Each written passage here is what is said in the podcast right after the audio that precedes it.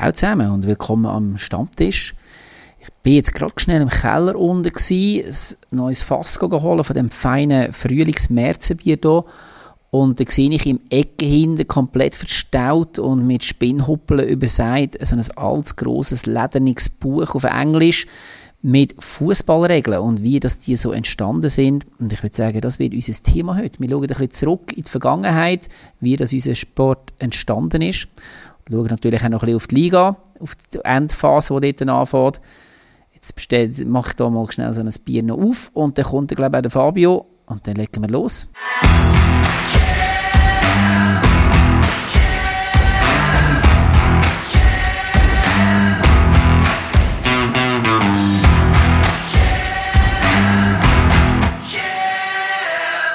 Ja, als die Konstante in dem Podcast sage ich heute mal Hallo Oli. Sali Fabio. Schön bei dir zu sein, muss man schon fast sagen, weil du bist ja immer da. Der Richtig, Adi und ich ja. wir wechseln, ist ja quasi deine Beiz, dein Stammtisch. Meine Gäste, die ich immer wieder einen anderen einladen. Ich glaube, ich schnitze dir jetzt eh so einen, also so einen grossen Stuhl, wo dein Name und dein Konterfei geschnitzt ist, weil du ja immer da bist und du darfst ja immer oben am Tisch hocken. Das kann man nicht enttäuschen, aber den gibt es schon. Da habe ich schon lange drauf. Weil du so der Mr. Stammtischtrainer bist in den letzten Wochen und Monaten. Ja, ja, nichts anderes zu tun, gell, von dem her. Ähm. Richtig, richtig. Gut, schön, Ja. dass du da bist. Siehst Danke gut aus. Schönes Ja. Wochenende gehabt. Äh, wunderbar, prächtig. Viel Fußball, äh, einiges Alkohol, muss ich sagen. Es geht mir wieder besser. Von dem her ist es lieb, dass du mich, ähm, äh, dass du mein Aussehen da erwähnst. Aber du bist braun brennt. Hat sie in Basel so viel Sonne? Ja, man sollte sich halt eingrämen, bevor man gehen Fußball spielen unter der Sonne. Und ja, ich habe es ein bisschen unterschätzt, dass doch, ich habe das Gefühl, ich mehr Wolken. Ja, aber äh, Ja, no, es steht er. Eine gesunde Röte. Morgen ist es braun. hoffen wir es, hoffen wir es, ja. Aber du hast sicher in dem Fall etwas mitgebracht, wenn du gesagt hast, viel Fußball konsumiert. Bin gespannt. Ja, ich habe sehr viel Fußball konsumiert. Ich habe aber diesbezüglich eigentlich eher etwas Kleines mitgenommen, nachdem ich ja die letzten paar Mal häufiger so ein bisschen über das grosse Fußball-Weltgeschehen mit FIFA und so weiter geredet habe. Reden wir heute einmal über Bundesliga und zwar ein Spiel zwischen Augsburg und Mainz. Es war ein Nachholspiel in der Bundesliga und mir ist dort der Schiedsrichter sehr aufgefallen. Der hat nämlich einen sehr speziellen Tag gehabt. Der, sein Name ist Matthias Jöllenberg und er ist zweimal in dem Spiel aufgefallen. Das erste Mal, also nein, ich glaube, die Zeit chronologisch ist das zweite Mal, aber ich fange jetzt gleich mit dem an, gsi, wo der Mainzer Musa Niakate zu ihm gekommen ist und gebeten hat, dass er echt eine Trinkpause haben Das ist einigermaßen verwirrend für Zuschauerinnen und Zuschauer, weil das gibt es ja sonst eigentlich vor allem, wenn es sehr heiß ist und das letzte Wochenende, ihr erinnert euch, alle die, die im Stadion waren, sowieso ist zum Teil doch noch recht bitter kalt gewesen. Er hat aber, macht aber im Moment gerade Ramadan, wie sehr viele andere Menschen auch, und hat darum seit Sonnenaufgang nicht mehr können trinken und ist darum auf eine Schiri zu und hat gefragt, hey, ich bräuchte unbedingt mal schnell eine kleine Trinkpause. Er hat sich da offensichtlich auch dafür entschieden, nicht einfach am Rand etwas zu trinken und der ähm, Matthias Jöllenberg hat das auch genehmigt. Ist auch ein kurzer Unterbruch gewesen, der sicher aufs Spiel keinen weiteren Einfluss gehabt hat. Aber ähm, Musa Niakate sicher geholfen hat, nachher ein bisschen geräder auf der Beine zu bleiben, den Rest vom Spiel. Glaube ich, Ich ein zentraler Mittelfeldspieler. Da ist es nicht so, nicht so einfach, einfach mal schnell raus etwas zu trinken. Kann ich mir noch vorstellen. Das kann gut sein, genau. Und, und halt auch ein sehr tragender Spieler, ja. Ja, dann ist es äh, aber noch ein heißer geworden. Und zwar hat es ein Goal für Augsburg. Das 1 zu 0 ist ein Goal vom, äh, ist, ist ein Foul vom Zentner am Niederlechner von Augsburg, wo man danach, nachher gesehen hat, dass es nie ein nimmeres Foul war. Das ist nachher die grosse Aufregung gewesen, logischerweise, weil Augsburg 2 zu 1 gewonnen hat. Das heisst, das, das Goal ist äh, mehr oder weniger entscheidend gewesen. Und das habe ich schön gefunden, dass der Jöllenberg nachher, also der Schiedsrichter nachher vor die Medien angetreten ist und gesagt hat, hey, sorry zusammen, absolut meine gewesen. Finde ich auch irgendwo eine Menschlichkeit, also das heisst, er hat sich irgendwo zweimal hat er gezeigt, dass Schiedsrichter auch nur Menschen sind. Das erste, was ich gesagt habe, eine menschliche Aktion. Das zweite, ähm, ja, Fehler sind menschlich und das hat er dann auch gemacht und hat sich dann, wie gesagt, auch können äh, entschuldigen und das finde ich eigentlich noch recht stark. Es gibt auch Schiedsrichter, die dann knallhart auf ihren Entscheidungen draufbleiben und irgendwo gockelhaft davonlaufen. Das habe ich eine sympathische Aktion gefunden, auch wenn es natürlich für die Mainzer dann gleich noch frustrierend ist, ist klar. Also eine menschliche Aktion und eine menschliche Reaktion, wenn man so will. Genau, sehr schön auf den Punkt gebracht, richtig. Äh, Ja, was hast du so Schönes? ja, ich muss ein bisschen lachen, weil äh, irgendwie ist mir noch das, das Wort Tasmania Kriens von dir im Kopf am Umschweren, wie du sie genannt hast.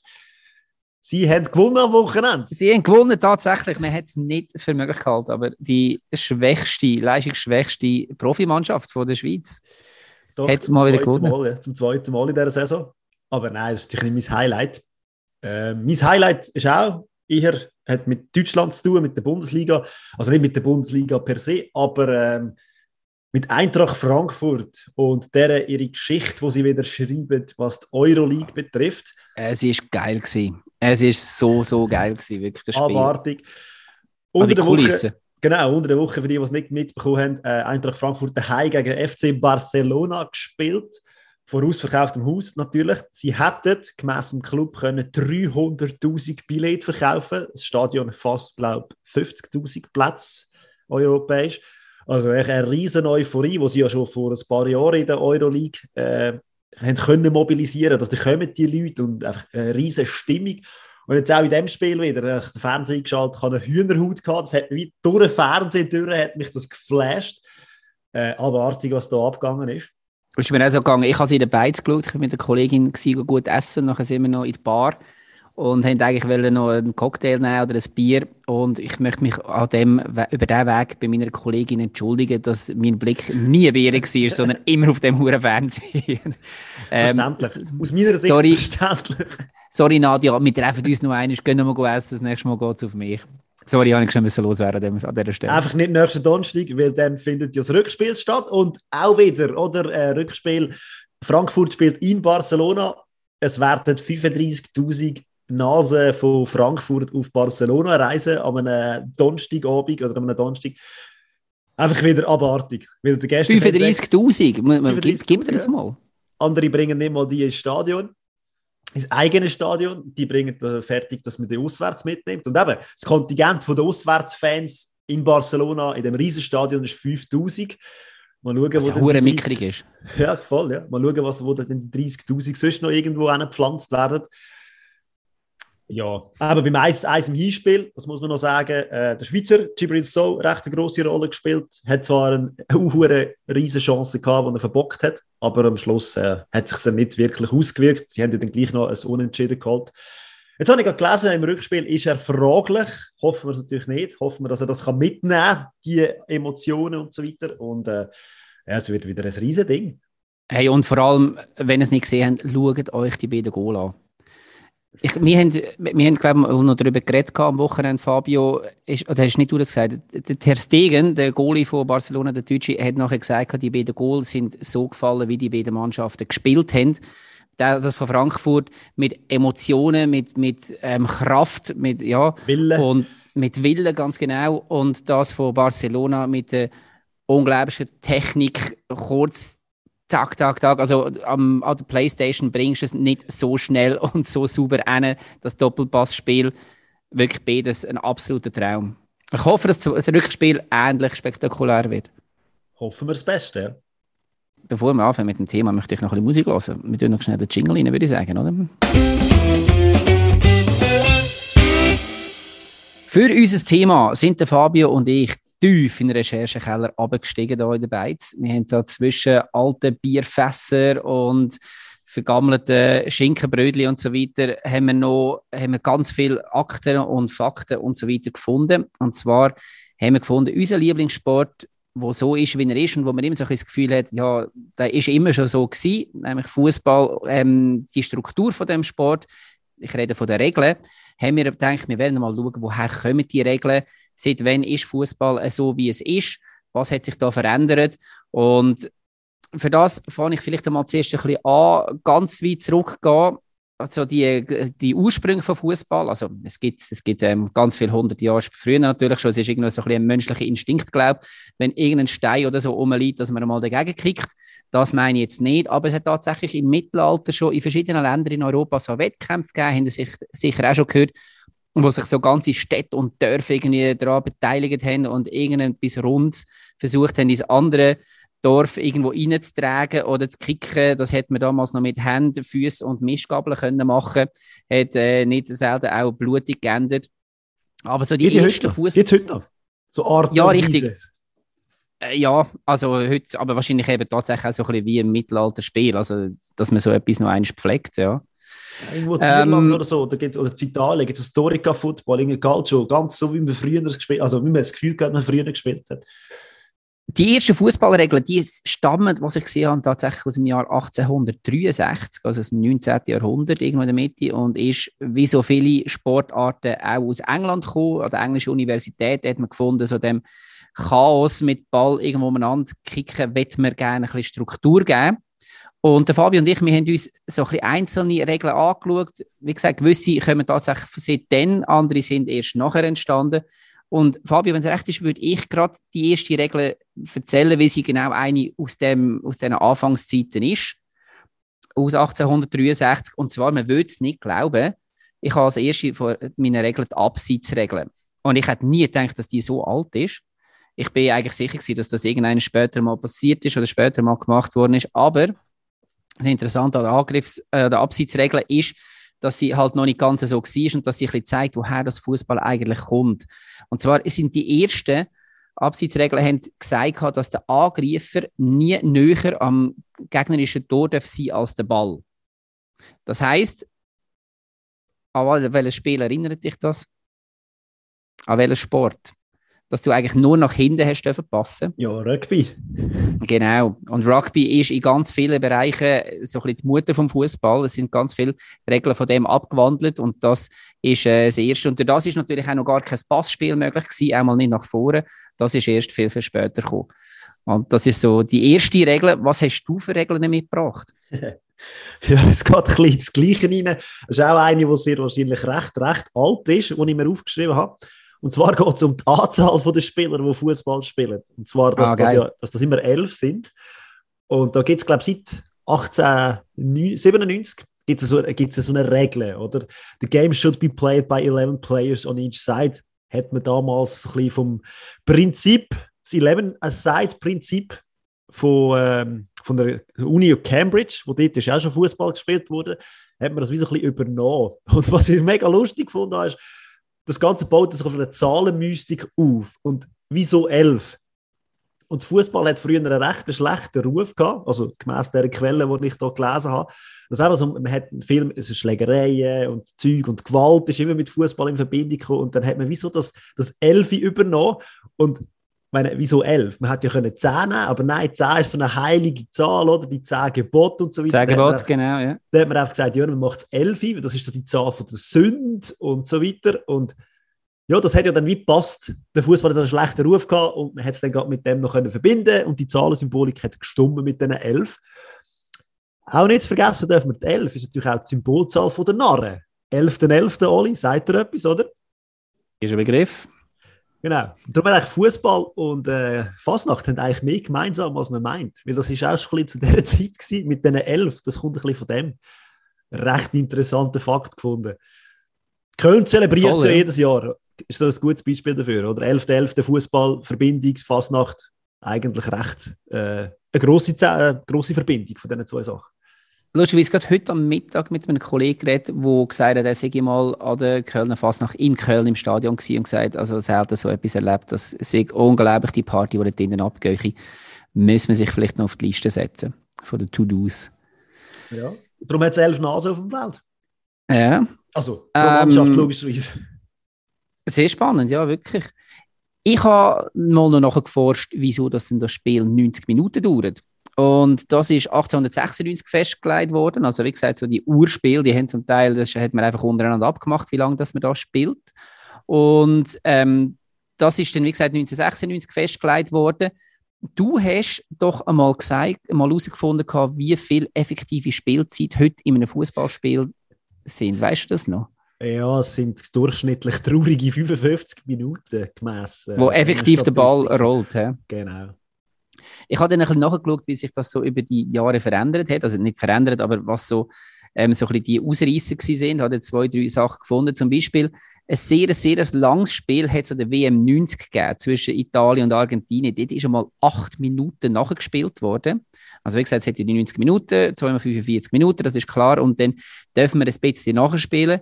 Dort ist, wie gesagt, acht Minuten nachgespielt worden. Der französische Schiedsrichter Michel Vautreau, was ich den Namen falsch ausgesprochen hätte noch, man hätte natürlich, natürlich nachher gefragt, hey, was ist in dich gefahren, dass du, dass du fast zehn Minuten lang schon nachspielen ohne ersichtlichen Grund? Seine Antwort war, sorry zusammen, ich habe Vollzeit vergessen. so, ähm, so fasziniert vom Spiel, dass es das Gefühl hat, äh, so geil, ich schaue weiterhin einfach gerne zu. Voll offensichtlich noch kein Chip im Ohr, wo man ihm dann mal hat können sagen, hey, Kollege, es äh, wäre jetzt wie langsam okay. Das andere, das Gegenteil, ist sensationell. 1975 hat es ein Spiel zwischen Bremen und Hannover, wo eine Halbzeit schon nach 32 Minuten abpfiffen worden ist.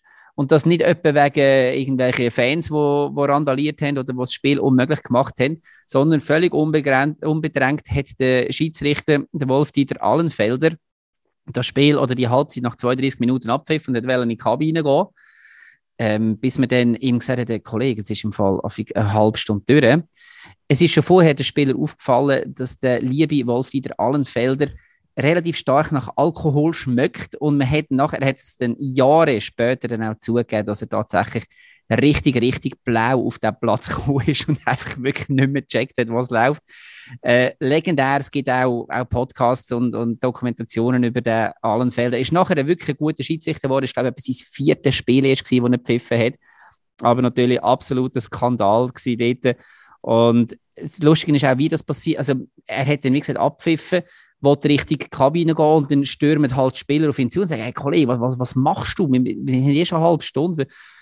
Dann schaut auf seine Uhr, merkt, oh, Scheiße, ich bin ja viel zu früh dran, tippt irgendwie dreimal drauf, um den Anschein zu erwecken, dass seine Uhr stehen geblieben ist und lässt weiterspielen.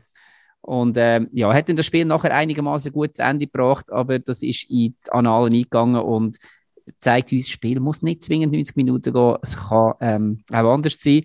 Das kleine Anekdote noch dazu, das ist ja in Bremen gewesen, und du kannst auch heute noch in Bremen im Weserstadion äh, ein, ein Gedeck bestellen, etwas Kleines zu essen und dazu einen Schnaps und das ist ein Ahlenfelder. Hat sich also gehalten seit 1975 dort. Nein, das ist ja genau Story. Sache, genau so Sachen liebt man ja dann am Fußball oder allgemein im Leben auch so daraus irgendetwas machen und dann eben, es muss ein bisschen lustig sein und es lernt eigentlich, oder? Richtig, ja.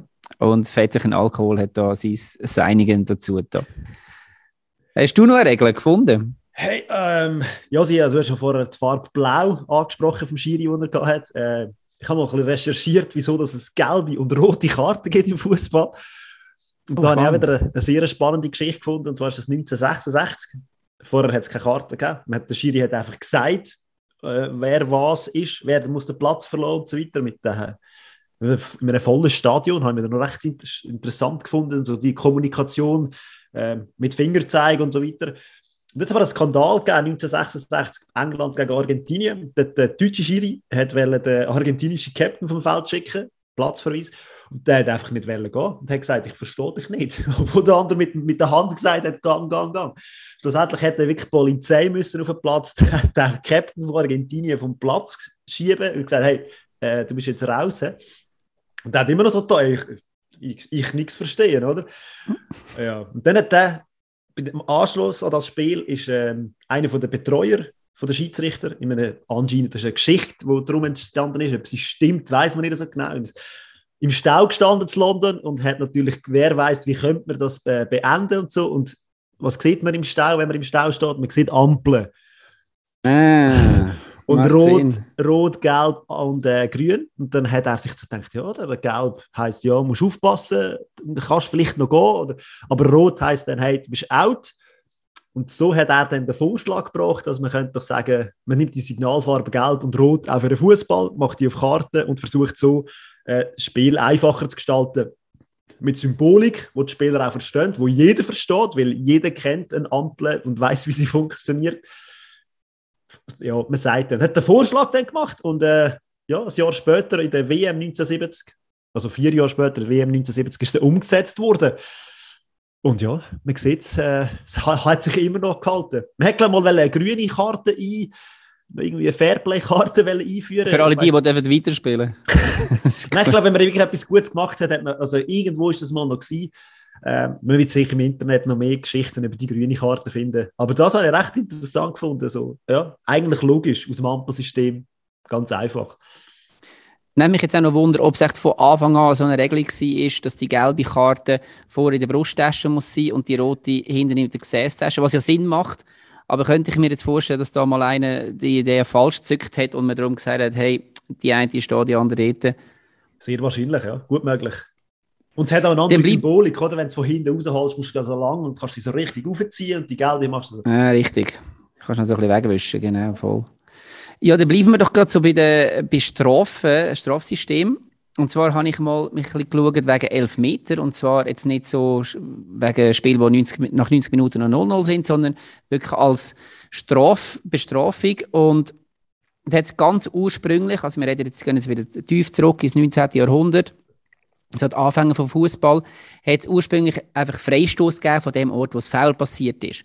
Und das hätte dann auch können wenige Zentimeter vor der Goallinie sein was natürlich dann den Nachteil hat, dass der Goalie einfach direkt vor dem Ball gestanden ist und man eigentlich praktisch keine Chance hatte, um ein Goal zu erzielen.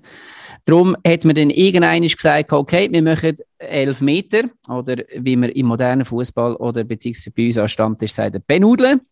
Und der erste Penalty Du lernst, du lernst, ich finde es schön. Ja, ich probiere es. Ich habe es mir nicht so aufgeschrieben, dass ich es richtig sage, das mal. Aber so hilft mir sicher ein bisschen. Und der erste Penalty-Schütze war Billy Heath, gewesen, wenn ich es richtig ausspreche, von den Wolverhampton Wanderers, GC Farmteam, wie wir wissen, im Jahr 1891. Es ist die vierte Saison in der englischen Liga und da hat man gesagt, okay, hat man das, das Konzept von dem Elfmeter mal ähm, da begründet. Und ich habe mich jetzt da so ein bisschen eingelesen und habe gelesen, dass das eigentlich gar nicht richtig 11 Meter sind, sondern eigentlich sind es, Achtung bitte mitschreiben, 10,9728 Meter, wenn man es ganz genau macht. Und das hat natürlich mit der Umrechnung von den 12 Yards zu tun, wo halt im England sind. Die haben ja nicht das metrische System. Und jetzt lese ich ab von meiner Quelle, wieso dass man genau die 12 Yards gewählt hat so nachher Quelle schon noch sagen, diese zwölf Yards wurden nicht zufällig gewählt, sondern ergeben sich aus einer geometrischen Konstruktion. Jetzt bitte Bleistift und Geodreieck und Zirkel vornehmen. Wenn man die Linien vom 5-Meter-Raum bis zur Grenze des Strafraums verlängert hm, und dann zwei Diagonalen zieht, dann ist der Mittelpunkt dieser Diagonalen genau 12 Yards von der Torlinie entfernt. Quelle abseits.at, Klammer auf, gute ähm, Homepage, kann man gerne mal anschauen. Und also es ist eigentlich tönt wahrscheinlich komplizierter, als es schlussendlich ist. Jedenfalls bis 1902 hat es dann aber nicht einen Punkt gegeben dort, sondern man hat einfach eine Linie gehabt. Und du hast dann können auf dieser Linie schießen, wo du hast wollen. Die meisten haben gleich von der Mitte ausgeschossen, aber du hättest theoretisch auch komplett von, von links oder von rechts her können schießen. Und seit 1905 muss der Goalie auf der Linie stehen. Vorher hat er bis zu fünf Meter aus dem Goal raus können kommen und den Winkel verkürzen. Und ja, heute so eine Diskussion hat, dass der Goalie unbedingt auf dieser Linie muss stehen, wenn er sich fünf Zentimeter ver so, er hat den Winkel verkürzt, das geht nicht. Man stellt sich vor, fünf Meter vorne. Ja, fünf von elf Meter, ja. Im Handball dürfen wir, glaube ich, so weit rauskommen. Aber... Ja. ja, das ist gut möglich. Ja, ähm, hast du noch etwas? Ja, natürlich habe ich noch etwas. Äh, nicht, nicht daran zweifeln. ähm, ja, jetzt muss ich gerade überlegen, welches was ich habe. Ich habe noch ein paar Punkte aufgeschrieben. Ja, ist das, gut, eine, das, eine, nein, das eine geht ein bisschen da rein, was ich vorher angesprochen habe mit der gelben und der roten Karte. Ähm, die gibt es seit der Saison 2019, 2020 auch für ähm, Trainer und für äh, Offizielle, die auf der Bank hocken. Das ist auch spannend gefunden. Früher haben wir die einfach mit Handzeichen gesagt, hey, musst auf die Tribüne und mittlerweile haben die auch gelbe und rote Karten bekommen. Leider, leider habe ich keine Statistik gefunden, um herauszufinden, wer das in der Schweiz oder der böseste von allen äh, Offiziellen oder Trainer ist, der sprich, wo am meisten dieser Karten bekommen hat. Also einer hat das Wochenende wieder eine bekommen. Über ich hätte jetzt noch das ist einer vom FC Sion, wobei ich bin nicht Richtig, ganz sicher, ob er so viele gelbe und rote Karten bekommt. Er ist Verdient hat er es einmal. Genau. Ja, auch so spannend, oder? Man hat jetzt die Möglichkeit, und am Anfang haben sich alle Trainer haben sich, äh, echauffiert und gesagt, hey, das geht doch nicht, hey, haben wir, die Wirkung von, von mir äh, wird da irgendwie beschnitten oder was auch immer, da kann ich, kann ich dann nicht mehr machen und bla bla bla. Doch, kann man. Im ganz normalen, äh, legalen Umfeld geht das weiterhin. Und man hat sich, glaube ich, mittlerweile auch da gewöhnt. Man hört immer nicht mehr so viel Gemotze von Präsidenten oder von Trainern. Aber ja, wer das auf einer Trainerbank hockt, das wäre vielleicht auch mal etwas anderes, äh, Spannendes. Wer das da darf auf der Trainerbank hocken. Mm. So eine mhm. Regel, die man anschauen könnte. Sind wir wieder beim Thema Sion, genau. Ja, ich habe noch zwei ganz kleine Sachen. Ähm, und zwar dass, wir haben vorher von, von der Verbindung zum Rugby geredet. Und zwar ursprünglich hat man Fußball auf zwei Pfosten gespielt und man hat aber so hoch, wie man, wie man hat wollen, können reinschießen. Erst seit 18, also erst, das ist jetzt schon nicht gerade gestern, aber seit 1883 ist dann eine Querlatte dazugekommen, was dann halt nochmal eine rechte Veränderung zum, zum Rugby bedeutet hat. Und das zweite Kleine, was ich auch spannend gefunden habe, der Schiri hat zuerst nur dürfen eingreifen, wenn ihn beide Teams darum gebeten haben. Hey, und das ist doch sensationell. Ich meine, die Teams haben selber irgendwo müssen miteinander eine Lösung finden und wenn sie einfach nicht klar sind miteinander, dann hätte man können sagen, okay, Schiri, komm mal schnell und sag deine Meinung. Und vorher ist irgendwo das auch ein Gentleman's-Sport gewesen und man hat das Agreement, hat man da irgendwo einen, einen sauberen Spielverlauf können einbringen. Ah, ich finde das auch ein gutes Modell für alle Pausenplätze oder so. Und erst seit 1891 äh, leidet er jetzt das Spiel komplett. Die Spielzeit hat sicher auch ein bisschen darunter gelitten, wenn man dann halt einfach noch eine Viertelstunde debattiert hat, bevor man dann eine Lösung gefunden hat. Ich weiß nicht, ob die dann auch 55 Minuten oder weniger gespielt haben sogar. Das ist möglich, aber auf der anderen Seite haben sie noch keinen War gehabt, der hohe Zeit frisst. Ja, ich habe gedacht, das schneiden wir jetzt heute nicht an, der War. ich finde, wir haben so spannende Sachen. Es gibt ganz viele Sachen, die man im Fußball verändert hat, wo man mittlerweile einfach damit lebt. Und da habe ich auch noch etwas mitgenommen. Und so, das ist der, der Freisto Freistoßspray. Wo ja auch so eine riesen ah, Ding ist, wo man den, äh, eingesetzt hat zum ersten Mal. Der kommt anscheinend aus Argentinien. Nämlich 2009 hat man den zum ersten Mal schon mit dem geschafft, weil die Südamerikaner anscheinend das mit deren Distanz nicht so genau genommen haben, die Spieler. Dann äh, die Giris gesagt, da brauchen wir etwas. Und ja, seit dem WM, glaube ich, in Brasilien ist es jetzt auch gang und gäbe. Und äh, mittlerweile, ich finde es gar nicht mehr komisch, wenn der Schiri das irgendwie macht. Aber man möchte, glaube ich, auch nicht mehr so viel. Ist mir aufgefallen. Und ich muss darauf, äh, geachtet haben, jetzt haben die in dieser, dem Spieltag von der Schweiz, habe ich das Gefühl, es hat nicht so wahnsinnig viele Einsätze gehabt. Aber klar, eigentlich bei jedem Freistoß, der direkt ist, könnte man den eigentlich bringen. Also spannend, das ist aus Argentinien. Das erklärt nämlich auch, ich habe das erste Mal in der MLS gesehen, an einem Spiel, und habe mich dort unglaublich gewundert, weil man in Europa noch nicht einmal von dem geredet hatte. Und der, was macht er mit dem hohen Rasierschaum auf dem? und wir haben wirklich, wir, haben auf den Strich glotzen drei Minuten, ob jetzt der weggeht oder ob man am Schluss das ganze Spielfeld äh, vermalt hat. Und heute ist es relativ normal, ja. Beziehungsweise ja. es wird zum Teil gar nicht gebraucht. Genau. Ich habe dann ein bisschen nachgeschaut, was das genau ist. Und äh, unter den Chemikern, unter unseren Zuhörer, Zuhörerinnen, es ist eine Mischung zwischen äh, Butangas, Propangas und Tensiden und Wasser. Also von dem her äh, sollte das wieder weggehen. Und dann ist noch der interessante Punkt, gewesen, was macht man jetzt? In europäischen Spielen gibt es ja manchmal Schnee und dann bleibt so der, das Spielfeld einfach weiß. Stimmt, gibt es auch Orange? Anscheinend nicht. Also wo dort, wo die Meldung rausgekommen ist, hat es eben noch nicht gegeben. Aber ja, es gibt orange Bälle, aber orange Spray gibt es glaube ich noch nicht. Aber auf der anderen Seite hat man mittlerweile überall Rasenheizung und darum hat man auch keine orange Bälle mehr. Zu meinem Bedauern einmal diesen Winter hat es nicht viel gegeben, oder ich glaube überhaupt nicht. Ja, aber das Nein. bringt mich gerade zu meinem letzten, und zwar der Ball. Und zwar ist es so, dass so bei den einfachen Vorgängerspielen vom Fußball ähm, so, also wir gehen jetzt ganz, ganz, ganz weit zurück, ähm, weiss man, ist schon überliefert, dass irgendwelche indigenen Völker in Südamerika gerne einmal die Köpfe der enthaupteten Gegner gebraucht haben, um ein bisschen mit dem umeinander zu kicken. Wirklich äh, nice. äh, bis fußballmäßig. Ja, sehr, sehr ja. schön. Ich weiß nicht, wie lange dass die dann angehabt haben, aber das äh, lassen wir jetzt hier. Eigentlich erst durch die Herstellung von Kautschukblasen ist es dann überhaupt möglich gewesen, so etwas wie einen Ball herzustellen. Und der ist dann später auch mit Leder überzogen worden. Das hat aber den Nachteil gehabt, dass sie sich halt bei schlechtem Wetter massiv mit Wasser vollgezogen haben und dann einfach massiv schwerer gewesen sind. Und das erste Mal einen Kunststoffball hat man gebraucht an der WM in Mexiko 1986. Heute ist die Regel so, dass also die FIFA regeln, dass der Ball einen Umfang zwischen 68 und 70 cm muss ausweisen, zwischen 410 und 450 Gramm schwer sein und einen Innendruck von zwischen 0,6 und 1,1 Bar haben muss. Also heute ähm, gibt es da nicht viel Spielraum mehr. Ja, tönt danach, ja. Es ist ja wirklich, das habe ich auch gemerkt in der Recherche, es ist sehr viel, sehr stark reglementiert. Also wirklich, es gibt ja für alles eine Regel. äh, Spielfeldgröße, Spielfeldbreite, Goalhöhe und so weiter und so fort. Hat ja alles mit Feeds und äh, eben auch mit Zoll zu tun und so weiter. Das ist recht spannend, was man da alles noch verwünscht hat und was man gelernt hat aus dieser Recherche.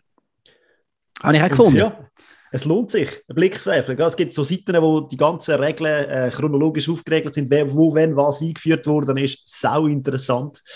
Sachen, wo man denkt, das gibt es jetzt eh noch nicht so lange, gibt es irgendwie schon seit 100 Jahren. Gewisse Sachen denken, ah, das gibt es jetzt sicher schon hure lang, hat man vor drei Wochen eingeführt. Also es ist so. ja, sehr cool. Ähm, ja, eben, sonst, wenn, wenn einem mal wieder etwas interessiert, dann kann man gerne ein bisschen googlen. Ich würde sagen, hast du noch etwas Wichtiges oder sonst würde ich sagen, gehen wir doch in die Gegenwart zurück, aus dem Keller wieder auf den Stammtisch und schauen mal, was mit diesen Regeln so hergestellt worden ist und produziert worden ist das Wochenende.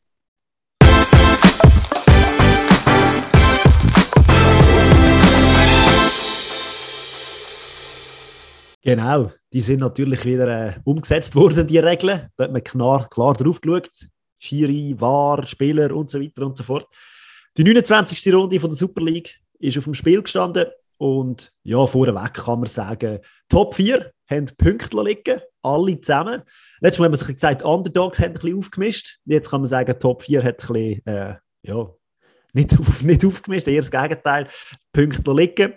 Dafür haben unsere beiden Wundertüten-Teams, wo wir uns jede Sendung fragen, äh, was genau wieder läuft, bei Servet und bei Sia. Die einzigen zwei Mannschaften, die am Wochenende gewonnen haben. Ja. Und ich glaube, unsere Tipps sind alle so ziemlich falsch gewesen. Könnte ich mir noch vorstellen. Ja, also bei mir definitiv, ja. Aber wir lassen wir doch mal vorne an, oder? Ja, wir slowly anfangen, genau, am Samstag mit dem ersten Spiel. Und das war IB gegen Lausanne. Und ich glaube, wir ich haben alle getippt, ja, dass da ja, IB genau. klar gewinnt. Ja, also äh, du, ich weiß es auch nicht. Also es, es, tut mir langsam auch ein bisschen leid für IB, aber ich glaube, sie sind jetzt einfach wirklich irgendwo in einem Loch drin, wo ich mich frage, ob sie diese Saison noch einmal rauskommen. Das Spiel ist ja 2 zu 2 ausgegangen und ähm, ja, also gegen, das gegen Lausanne, wo, wo man vorher müssen sagen, es ist ewig her, dass die mal irgendwo, also beziehungsweise der erste Sieg jetzt gerade gemacht hat, aber vorher ewig her gewesen. Und IB ist zu dem Zeitpunkt fünf Spiele ohne Sieg gewesen. Äh, das heißt, ja, eigentlich hätte man schon können sagen, dass Lausanne eher im Aufwind ist. Und trotzdem habe ich das Gefühl, IB hat äh, von Anfang an das Zepter übernommen. Ist klar, es ein Heimspiel gewesen. Lausanne hat aber immer wieder die Nadelstich können setzen. Und das habe ich das Gefühl, das haben sie in der letzten Zeit relativ perfektioniert, sodass Nadelstich, Umschaltspiel. Und eben, es hat ja dann gipfelt mit dem, äh, dem 1-0 für Lausanne. Eines Mal nicht aufgepasst, ein Gamalö verliert den Ball und dann der Rebell nimmt einfach mal schnell das ganze Spielfeld unter die Füße mit dem Ball und sieht am Schluss noch, hey, da läuft noch einer mit, läuft wunderschöne Dinge rein und ja, wer dreimal darfst raten, wer das 1-0 geschossen hat für Lausanne.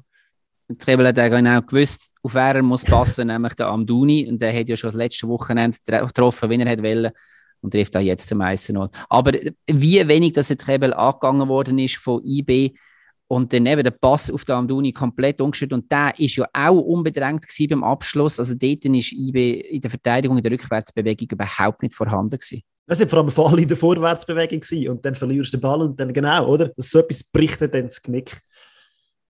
Und ja, also in der 11. Minute hat sich dann äh, der, der Mahu von Lausanne verletzt, hat raus müssen. Und ich glaube, so wie ich mir notiert habe, nicht der einzige Wechsel, den sie haben müssen machen Sie haben dann in der 39. noch den Polero müssen auswechseln, also auch als Verletzungspech von Lausanne. Aber das, Lausanne im Spielstil nicht groß etwas angetan.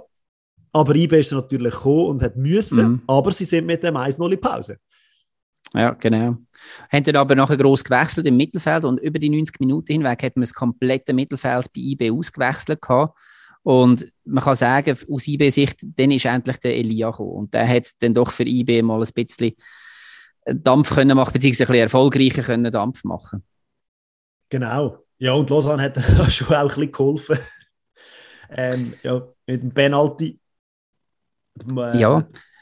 Bunche heisst er, glaube ich. Erstens ja. mal verliert er den Ball in der Vorwärtsbewegung, wo er den Ball auslösen Ich weiß auch nicht, der Pass vom Goalie ist auch nicht optimal gewesen, ich glaube, wo er nicht bekommen hat. Also irgendwie, ja. Und dann hat er gedacht, ja, jetzt bin ich hässig, da habe ich den Ball verloren, jetzt gehe ich zurück. Und ja, dann hat er genau wieder das Falsche gemacht. Und nämlich der Elia, ich glaube, der Elia ist es gewesen, oder? Umgehauen. Ja, ist der Elia gewesen, genau. Noch irgendwie umgemäht. Und es hat Benudel gegeben. Und bei der, Genau, Ben Uda dann vom Sibat schön äh, souverän verwandelt, wobei ich auf den Goalie geschaut habe, den habe ich recht komisch gefunden.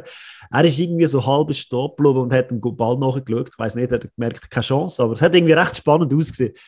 Er ist, ist ein Ersatzgoalie gewesen, muss man vielleicht noch sagen. Ciao hat nicht gespielt und jetzt fällt mir aber der Name vom Ersatzgoalie gerade nicht ein, aber er hat ja, glaube ich, gemeint, er hat beim letzten Spiel schon einen Elfmeter gegen IB gehabt, also von dem her Selbstvertrauen hat er eigentlich selber, Ja, genau. Hat er eigentlich selber haben. Ja, aber gut, in Sibat schön, gell? Genau. Schon eine Hausnummer.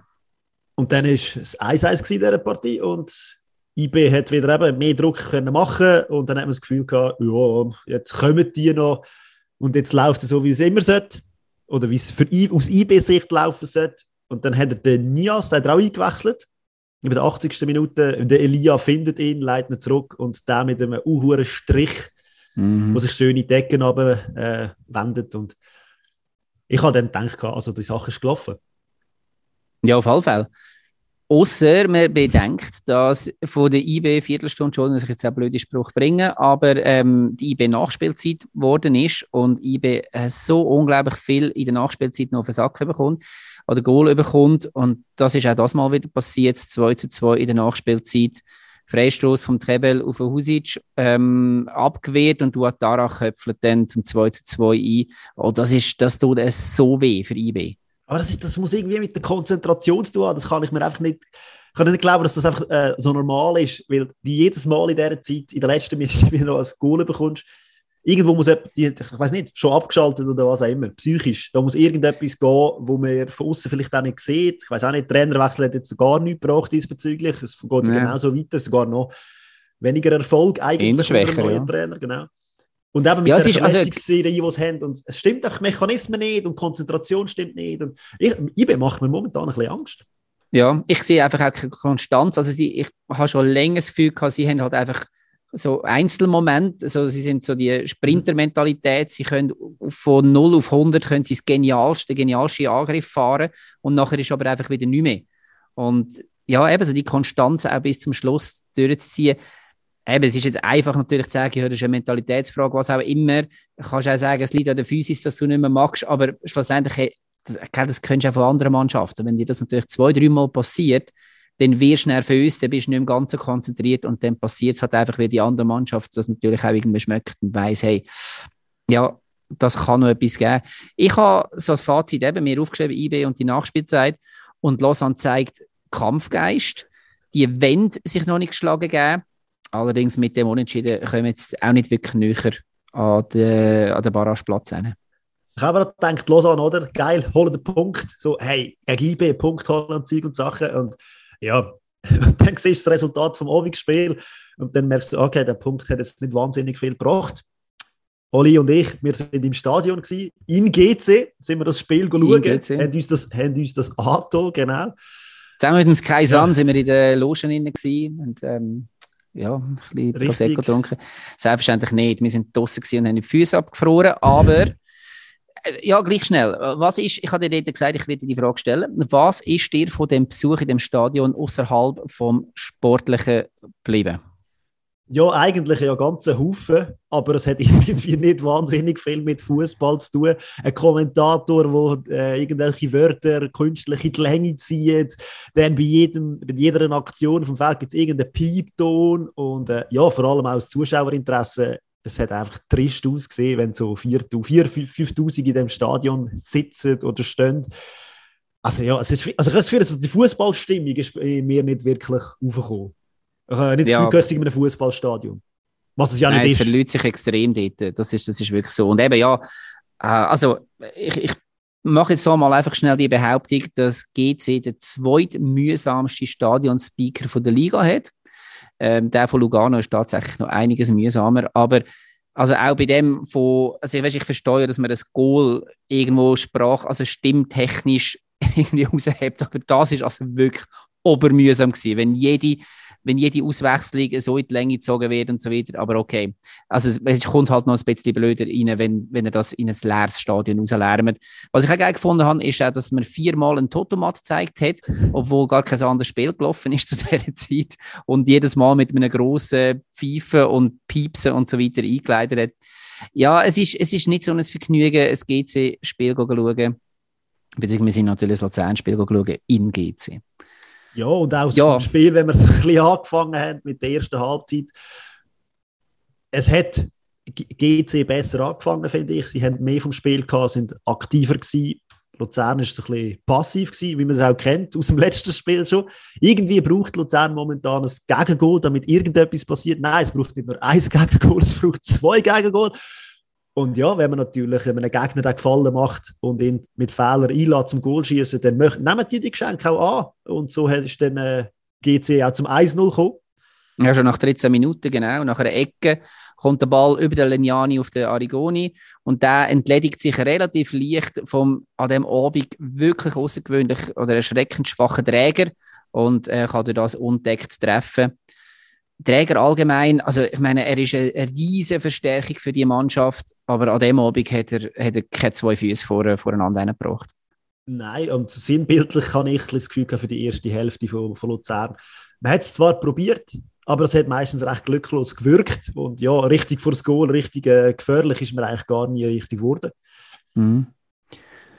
Ja, 2-0 hat ja auch wieder durch, durch einen Luzerner Fehler, also wieder ein Träger, der im Mittelfeld einen Fehlpass macht und durch das GC Chance, also GC Konter auslöst. Ähm, und in dieser Umschaltbewegung sieht der Yashari recht schlecht aus, weil er nicht an den Ball reinkommt. Aber hey, also das ist, würde ich ihm jetzt, das ist für mich so ein klassisches Ding, ich schaue die Fernsehchance und sehe, wie er dort vorbeigrätscht. Aber es ist auch überhaupt nicht seine, seine Position gewesen, dort zu stehen. Also er ist sowieso als Sechser, müsste man sagen, dort auf der linken Seite müsste, wenn schon, ein anderer Abwehrmann stehen. Und Aber die könnte, Situation ist ausgelöst worden durch den Träger, wo der, wo der Ball ähm, vergibt. Und durch das hat einfach der Momo allen Platz der Welt gehabt.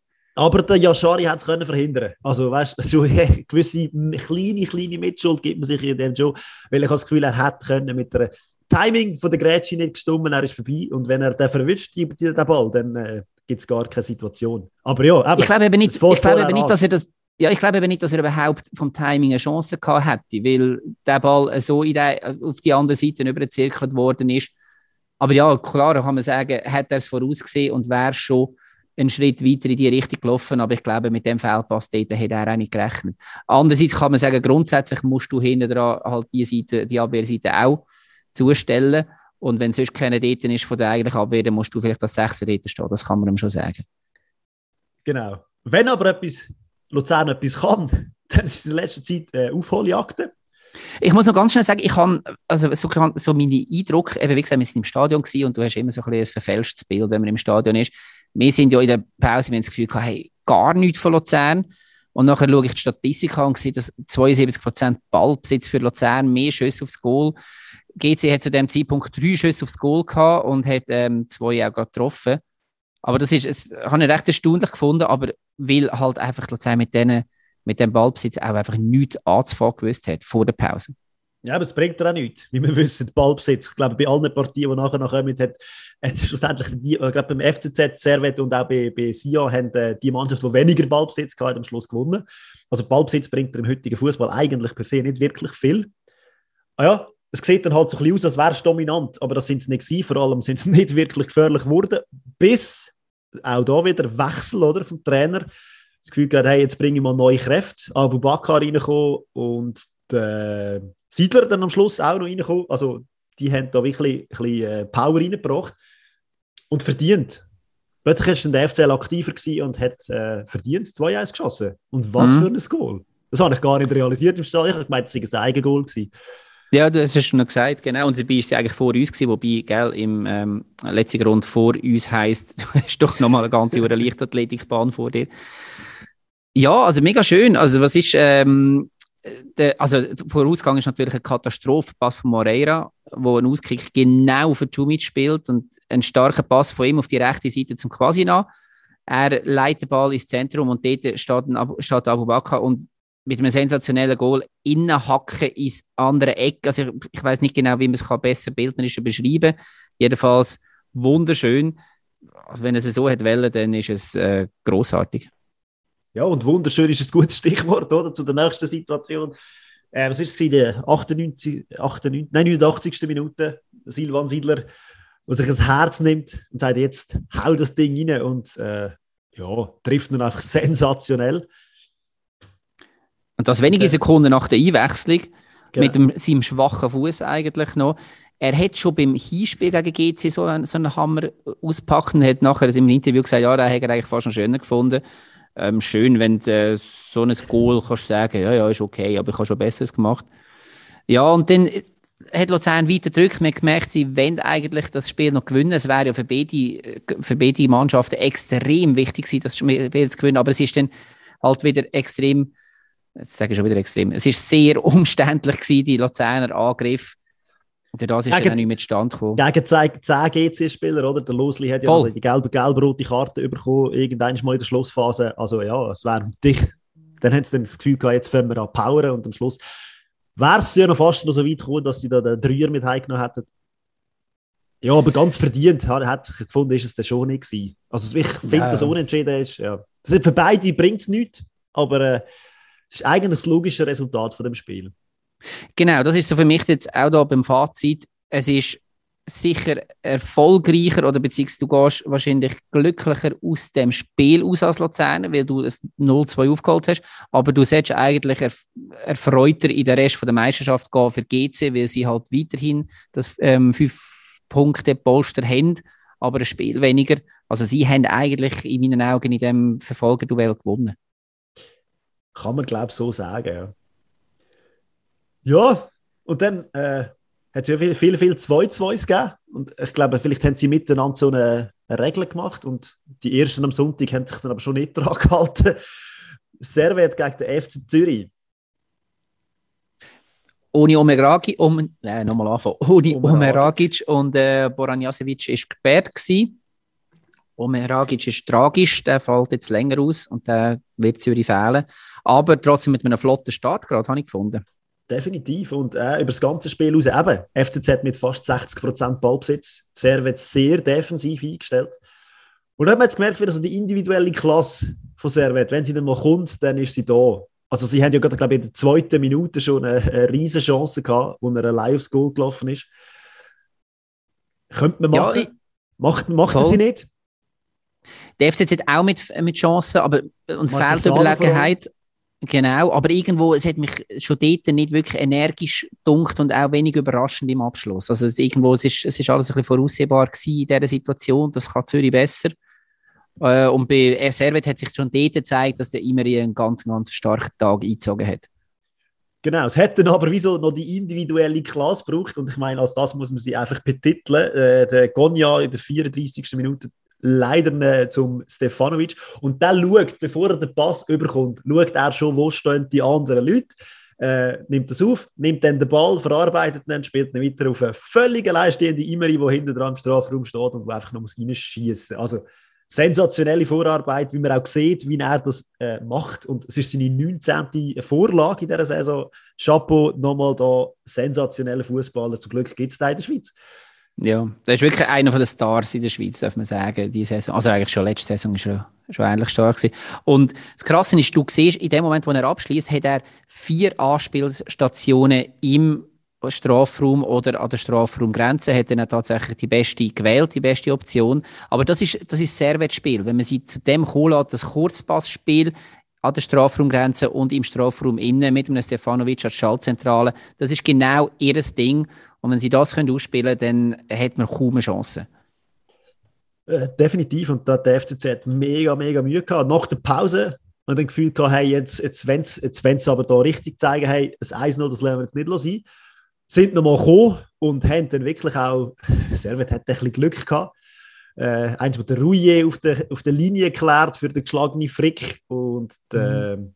Marquesano hat, glaube ich, auch noch wieder ein paar Chancen gehabt. Der war omnipräsent in diesem Match, habe ich das Gefühl gehabt. Ein bisschen glücklos, aber er ist, hat sich Chancen erarbeitet, ist zum richtigen Zeit am richtigen Uhr gestanden, aber hat halt einfach das Goal nicht getroffen. Ja, voll. Auf der anderen Seite immer noch mal mit einem Riesenhammer, wo der Brecher sehr schön fliegt und abwehrt. Und dann ist dann eigentlich schon bald die, die gelb-rote Karte noch gekommen für den Dulin. Sagt man das Dulin? Wahrscheinlich schon, he? französischer Name. Dulin, Dulin, irgendwo. Dulin. Ja, ja. Ihr, ihr wisst, wer ich meine. ja, aber es hat, im Spiel, es hat im Spiel nicht so wahnsinnig, man hat nicht angemerkt, dass Servet jetzt plötzlich das Zehnte spielt. Weil am Schluss habe ich das Gefühl, es war einfach nur so eine, ein Hin und Her gewesen. meine, eben, dann ist der Cissé allein vor das Goal gekommen, könnte er ja den Ausgleich schießen, hebt der Frick sensationell. Und auf der anderen Seite läuft nachher der Oberlin, Oberlin, wie auch immer, allein, ganz allein von Mittellinie aufs Goal und trifft auch nicht. Kurch äh, Pfosten daneben. Also ja, es hat, es hat können 1-1 gegeben, 2-0 und so weiter und es hat sich niemand können beklagen ja, aber am Schluss ist dann der Sieg für Servet mit 1-0 ist dann die Tatsache gewesen. Ja, ich habe mir dann nachher so gedacht, als ich jetzt Ende von dieser, also von dieser Meisterschaftsrunde zurückgeschaut habe, habe ich so gedacht, Zürich möchte es glaube ich noch mal spannend machen, aber es macht einfach niemand mit. also wir kommen dann nachher auf Verfolger. Und mit so einem Fazit, ich tippe nie mehr ein Servet-Spiel. Echt, das habe ich genug. Jedes Mal möchte es genau das Gegenteil von dem, was ich erwarte. So, ja, aber das hat ja auch, ich meine, wenn man die Liga ein bisschen verfolgt, so wie wir das ja machen, es hat immer wieder so, so äh, Phasen. Ich glaube, letzte Saison haben wir auch schon ein paar Mal gedacht, hey, da hat wieder eine Mannschaft gewonnen und so, die Überraschungen und alles, wo für uns nicht tippbar ist und ich glaube, das macht es auch so schwierig. Ich würde ja, sagen, vielleicht wird es ja mit einer, mit einer Modusänderung dann besser, aber das ist ein anderes Thema. He? Genau, das können wir am Schluss noch besprechen, finde ich. Also ja, finde ich gut. Machen wir. Aber wenn wir von der einen Sensation geredet haben, für mich kann man auch von der zweiten Sensation reden. Und das ist, dass Lugano der Heime gegen den FC Sion verliert. Und die Art ja. und Weise, okay, eben auch wieder Lugano 60% Ballbesitz gehabt. Also sie haben eigentlich das Spiel gemacht. Und Sion hat individuelle Klasse gehabt. Es hat so ein bisschen Parallelen gehabt zu dem anderen Spiel. Ich habe es krass gefunden, also ich meine, Sion, muss man sagen, hat ohne den Stojkovic gespielt. Und das ist in meinen Augen in den letzten Spiel der stärkste Stürmer gewesen, den sie haben. Vielleicht haben sie einfach ein bisschen zu fest auf ihn fokussiert, das Spiel. Das, das kann, kann natürlich sein. Und das, wenn auch wegfällt, dass dann die anderen in die Presse springen. Büya hat ein gutes Spiel gemacht, Wesley hat ein gutes Spiel gemacht, Balthasar hat äh, mal wieder etwas gezeigt. Also es ist schon Qualität vorhanden, definitiv. Also man muss vielleicht sagen, ein gutes Spiel hat niemand gezeigt an dem Morgen, Nein, gar nicht. oder am Nachmittag. Aber, Aber sie äh, ja, sie haben es überzeugt, ja. Genau. Und Lugano hat ein bisschen geholfen. Also er muss sicher beim 2-0. Das 1-0, äh, ja, Büya ganz allein spielt auf den Balthasar und der mit einem schönen Schuss in die nahe Goalie-Ecke. Mhm. Bei Lugano ja. mit der Stammgoalie im Goal, gell? das ist der Osigwe im Goal gestanden. Seipi ja, und, ist, er hat, äh, und hat den Custodio komplett vernascht dort vorher, wo er den Ball hat können. Custodio äh, ist kein Verteidiger, ist eben ein Mittelfeldspieler. Ich habe das Gefühl, ja, im Eis gegen immer wieder auf der ja, aber im Eis gegen Eis merkst du das, finde ich. Und gerade wenn du so eine Schnelle hast, wenn du so eine Schnelle hast, ich glaube, der Millar hat es auch schon mal gezeigt, dort bist du mit Geschwindigkeit gegen Custodio kommst relativ weit. Aber ist er zurückgezogen, weil der Maric im Moment nicht spielt? Oder wieso ist er immer jetzt in der Abwehr dort? Ja, das hat irgendeinen Grund. Oder er hat momentan einfach keinen Rechtsverteidiger. Eben. Mhm. Ja, auf jeden Fall ist das 1-0 für Sia. Ein bisschen gegen den Spielverlauf, auch, man hat das Gefühl, Lugano ist äh, die bessere Mannschaft. Und dann hat es aber plötzlich nochmal vor der Pause, äh, ich weiß nicht, Daprella das Gefühl gehabt, hey, doch, Sio ist cool, ich gebe denen mal auch nochmal ein Goal, ich schenke es. Also, der Ball abgeluchset vom Cavare, glaube ich, das dürfte gar nicht passieren. Vor allem eben, so ein routinierter Spieler wie ein Daprella. Genau, und jetzt haben wir vorher grosse, eine grosse Schwierigkeit vom Custodio. Ähm, rechts außen, dann Daprella in der, in der Mitte von der Abwehr wo auch so einen Bock schießen, das könnte man von Lugano nicht. Dass sie in der Abwehr sind sie eigentlich sehr stabil und dass sie mhm. beide ähm, eben jetzt in dem Fall als, als letzter Mal den Ball der Cavare verliert und das 2-0 passiert. Ja, also wenn, wenn sich Lugano nicht kann auf seine Abwehr, auf seine organisierte Abwehr verlassen, dann wird es schwierig. Ja, und auch der hochgelobte Botani, wo wir äh, in letzter Zeit recht gehypt haben, in dem Spiel recht unsichtbar gewesen, finde ich ist nicht so wirklich ins Spiel gekommen. Das hat sie ja gut gemacht. Sie haben die abgemeldet, die so ein bisschen das Spiel im Griff haben von Lugano. Also, ja, Beton gemischt und schön und Goal geschossen, effektiv gewesen. Ja, okay, dann haben sie ja, halt nicht noch das Goal bekommen, aber... Genau, also Lugano hat ja nach der Pause dann auch probiert, hat gedrückt ähm, und dann 1-2 der, der Haile Selassie, ähm, wo nach einem seitlichen Ballverlust im Mittelfeld zuerst zum und dann durch den gesamten Strafraum kann durchlaufen und dann auf den Sandy Lovric ablecken und der trifft. Und da hat man schon das Gefühl gehabt, ja gut, das, jetzt, das, das muss jetzt irgendwo so ein bisschen wieder Erwachen von Lugano sein in diesem Spiel. Ja, und dann ist es ja sehr wahrscheinlich, der, wenn man den rechten Verteidiger, den Mittelverteidiger, fehlt ja noch der linke Verteidiger bin nicht sicher, ob es der linke Verteidiger war, wo der Karlen da in der 82., 83. Minute einfach so hat gewähren Es ist gut möglich, oder? Dass es Tag war, weil es ist eher auf der rechten Angriffsseite von Sion war. Ich Von dem her, es würde noch passen, wenn der auch noch mal etwas gemacht hat. Also völlig allein. Ja, vor allem. Genau, ich habe mich dort vor allem darauf konzentriert, dass das ein sensationeller Pass vom Görgic war. Das hat er vorher schon mal so einen gemacht, das ist dann aber ein Offside gewesen. Und jetzt wieder, und das Görgic ist doch auch schon mal ein Thema da bei uns in der Sendung, der hat auch mal so eine Phase gehabt, wo er, wo er auch selber getroffen hat und jetzt hat er zweimal so Zuckerpästchen auspackt und das mal eben, wie du gesagt hast, auf der Karlen an der Strafraumgrenze, der dreht sich um Gegenspieler und trifft dann zu der Entscheidung. Ja, wer ja auch so das Zauberfüßchen hat, wäre der Kevin Bühr, äh, nicht der Kevin Bühr, der Kevin Rüeg. Und der ist ja auch unsichtbar in dem Spiel. Ja, es ist ja gerade die gesamte Mannschaft von Lugano, glaube ich, nicht so gelaufen. Und das kennt man ja. nicht von Lugano. Das kennt man überhaupt Nein. nicht in den letzten paar Saison. Das hat es wie nicht gegeben. Das hat der Trainer auch nachher im Interview angesprochen, dass äh, so ein Auftritt vom FC Lugano er schon ewig nicht mehr gesehen und es wird es auch nicht mehr geben. Ja, und wenn du sagst, auf der linken Seite, dass äh, er natürlich unser Freund der Reto Ziegler war. Genau. Und der hat tatsächlich auch, ich kann es dir nicht sagen, aber ich weiß, dass er sehr, sehr schlechte Noten in dem Spiel geholt hat. Von dem her kann es schon sein. Ja, Fazit von dem Spiel. Sion wird etwa nicht mehr mit der Barrage zu haben. Das ist äh, seit langem das erste Mal. Und Lugano, eben die Abwehr von Lugano kommt überraschend unkompliziert, unkonzentriert. So soll ich sagen, ich bin auch unkonzentriert. Äh, ich habe das Gefühl, der Maric scheint dort ein bisschen zu fehlen. Das war ein bisschen Hühnerhaufen dort jetzt. Mal schauen. Ja, da gehen wir doch von der Tristesse. Man muss vielleicht noch sagen, gell? es hat etwa 3.000, 4.000 Zuschauer im Cornaredo bei dem Spiel. Und im nächsten, im äh, nächsten Spiel, das ich anspreche, da war es äh, Full House. Gewesen. Einfach, glaube fast 20.000 Leute im Stadion. FC St. Gallen gegen den FC Basel. Ah, also ein riesen Duell. Da bin ich recht gefreut drauf. Und ja, bin beide in Form. Worden. Genau. Und ja, also, man hat gemerkt, so, die Stimmung ist, hat gekocht in dem Tempel, in dem Fußballtempel und es ist dann auch so losgegangen gerade. Es hat äh, so viel Hin und Her und beide haben nicht so, bisschen gesagt, ja, Abstand, das machen wir nicht. Das haben wir mit Corona gemacht, das machen wir jetzt nicht mehr. Und äh, auf los geht's los. Basel vor allem sehr druckvoll und St. Gallen habe ich gefunden, gewisse Rettungsaktionen, ich so im letzten Moment noch eines, aber viel koordiniert habe ich da nicht gesehen. Aber es funktioniert auch so. Also das kann man halt sagen in St. Gallen. Jeder geht für jeden und so haben sie dann am Anfang auch das Goal können frei halten und auf der anderen Seite ist aber dann Rettung. Jeder, jeder geht für jeden und am Schluss haben sie noch den Zigi, der Weltklasse ist. Einfach ja, absolut. Genau. Und trotzdem, ja, und dann, äh, haben, und dann machen sie 1-0. Mit dem Görtler, der den Pass hinter die sehr weit aufgerückte Basler Defensive auf den Dua kann spielen Und der hat kein Problem, nachher das Leder am Lindner vorbei ins Goal zu schießen. Dort ist einfach auch Basel sehr optimistisch, wenn sie verteidigen dort. Aber eben, der verantwortliche Verteidiger, der Chiga heißt er, glaube ich, äh, sieht dann eben im zweiten Gegengol nicht so wahnsinnig gut aus und hebt es halt auf, das Offside. Ich weiß nicht, ob da Kommunikation nicht gestimmt hat, weil die haben, glaube ich, in dieser Konstellation auch nicht so oft miteinander gespielt.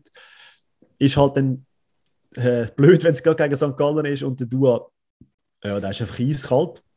Also neunte Mal schon getroffen in der Rückrunde. Gebt ihr das mal? Genau. Nur in der Rückrunde. Ja. Und dann sind es zwei Minuten lang das Gefühl gehabt, wow, St. Gallen in Euphorie. Und dann ist eine riesige Chance vom Stocker. Da haben wir schon gemerkt, hey, der FCB ist hässig. Jetzt muss etwas ja. gehen. Und Stocker köpfelt, köpfelt oder schießt genau auf einen Ziggy, der pariert. Und dann kommt er aber nochmal zu einer Chance und dann schießt der Stocker den Esposito an, der im Goal auf der, auf der Goallinie steht. Also ein bisschen Pech schon auch noch dabei. Aber und dann zeigt, kann er den Ziggy klären, ja, genau. Es zeigt, in welche Richtung dass es geht. Und der FCB in der ersten Hälfte haben ja recht gut und sie haben auch schönen Fußball gespielt. Ja, ich habe sie, auch, ich habe sie wirklich als besser dann auch gesehen, auf, auf, auf die ganze Halbzeit gesehen. Ja, und zu dem her ist dann das 1 zu 1 auch nicht, auch nicht ähm, Cloud gewesen. Der Stocker mit einem starken Pass hinter der Abwehrreihe und der Esposito trifft aus einem relativ spitzen Winkel. Muss die leider Wobei, es ist dann noch ein Eigengoal gewesen. genau, der Sergio ist noch dran gewesen. Darum wird es als Eigengoal zählt. Aber, aber ich habe mir auch gesagt zu dem Zeitpunkt, wenn du irgendwie den bezwingen willst, dann muss es irgendetwas sein, wo jetzt nicht alltäglich ist. Und mit dem Ablenker hätte er jetzt nicht können rechnen. Ich gehe mal davon aus, der Schuss vom Esposito hat er gehabt. Und auch beim zweiten Goal, wo Basel geschossen hat, war ja ein Sonntagsschuss. Gewesen. Also ich glaube, momentan brauchst du einfach eine Situation, dass du Ziggy bezwingst, dass irgendwie etwas, ja, etwas passiert, wo sonst nicht so passiert. braucht es, damit da irgendwie das, äh, momentan hack, hackst du wirklich. Das ist abartig. Ja, absolut. Ja, gehen wir doch gerade zum 2 zu 1. Wieder ein sensationeller Pass vom Görtler. Und der Gimeno nimmt ihn natürlich auch seitenfein an.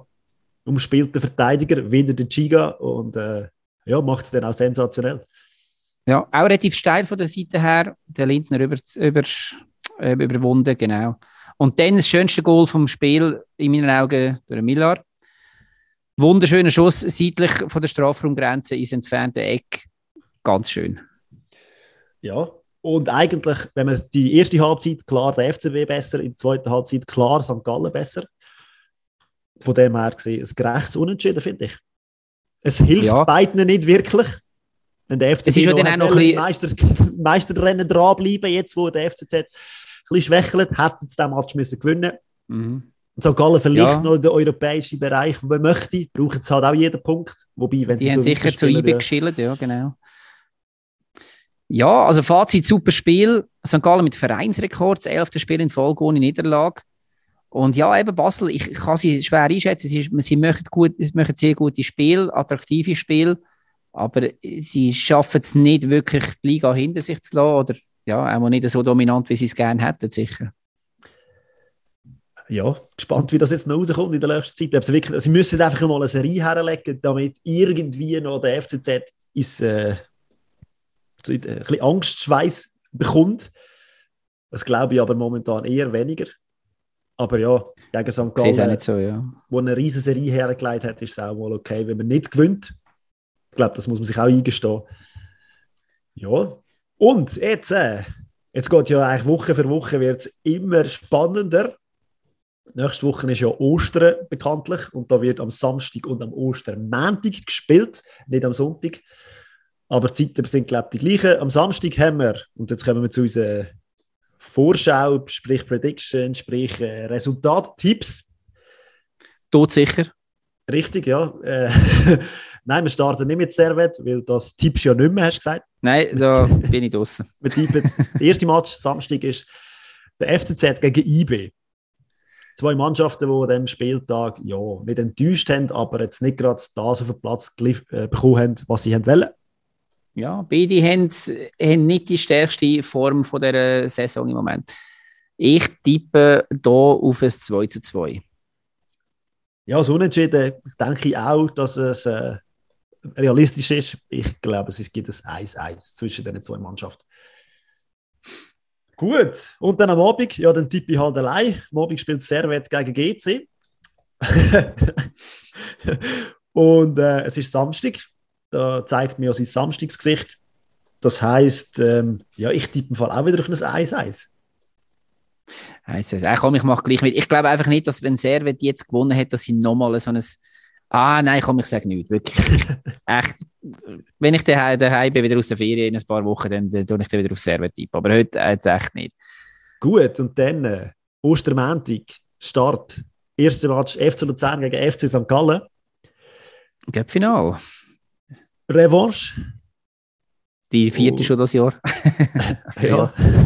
Vielleicht auch nicht die letzte, mal schauen. Ja, und für äh, beide eigentlich ein wichtiges Spiel. Die einen brauchen Punkte unten, die anderen brauchen Punkte, um europäisch dran zu bleiben.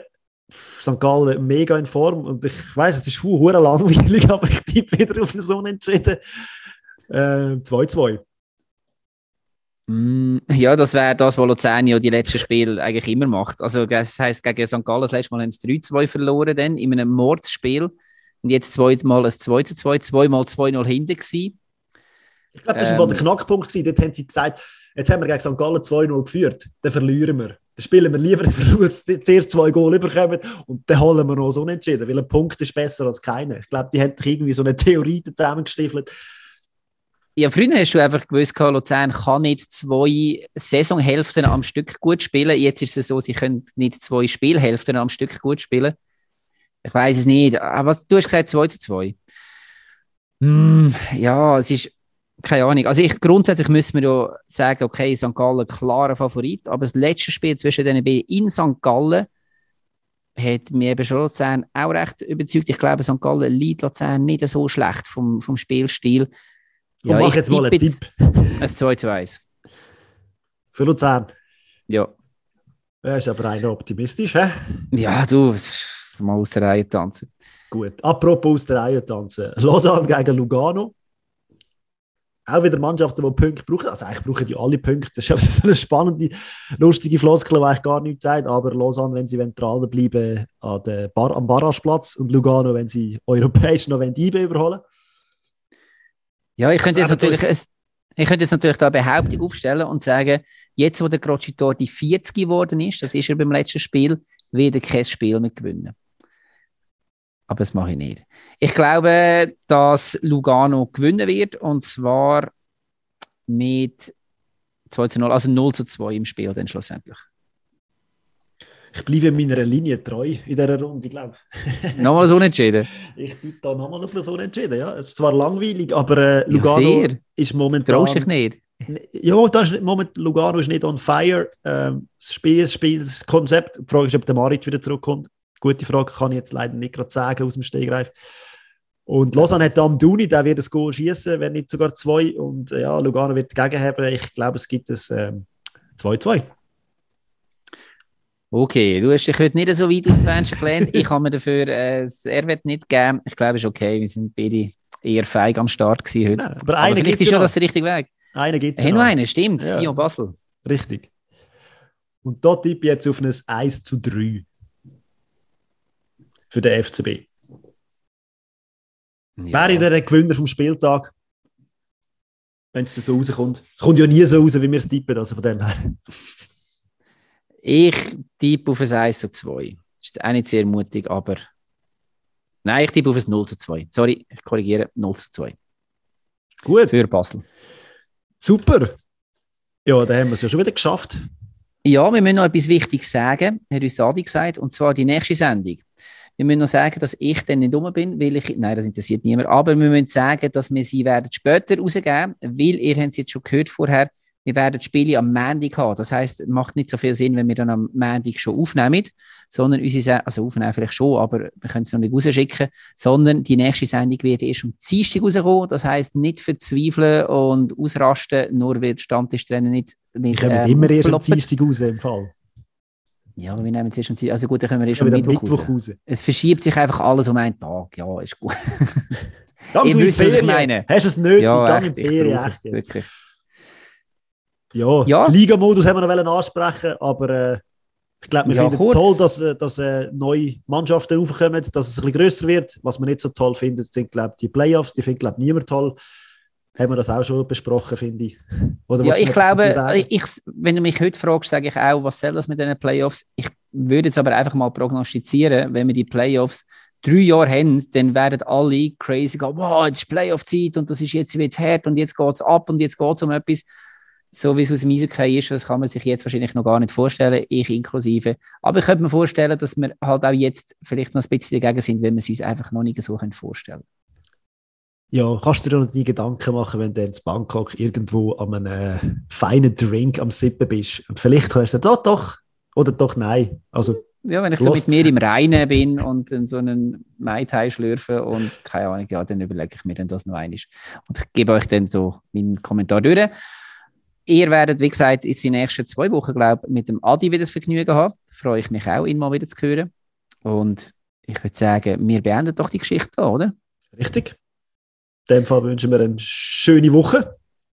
Habt's gut, habt euch Sorge und äh, ja, bis in Bälde. Ciao, und schöne Ostern natürlich. Schöne Ostern, unbedingt. ciao. ciao.